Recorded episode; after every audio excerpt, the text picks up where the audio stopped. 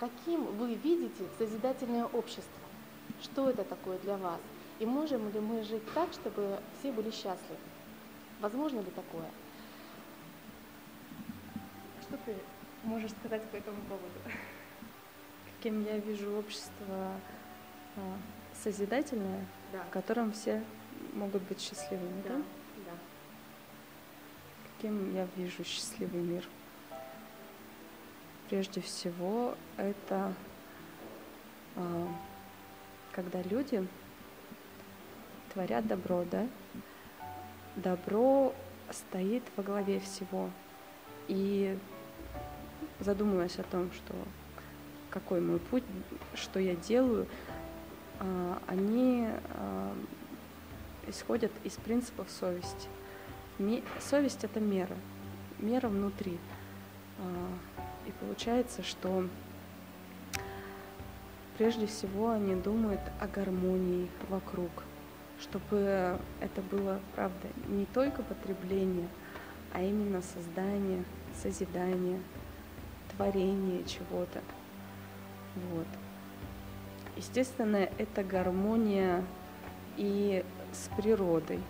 Человек живет в той среде, которая ему очень гармонична. И это мысли о будущем, а как будут жить мои потомки. Вот это счастливый мир, когда человек не только о себе думает, и не столько о себе, сколько о том хорошем, что оставит он для своей земли, земли, для своих детей.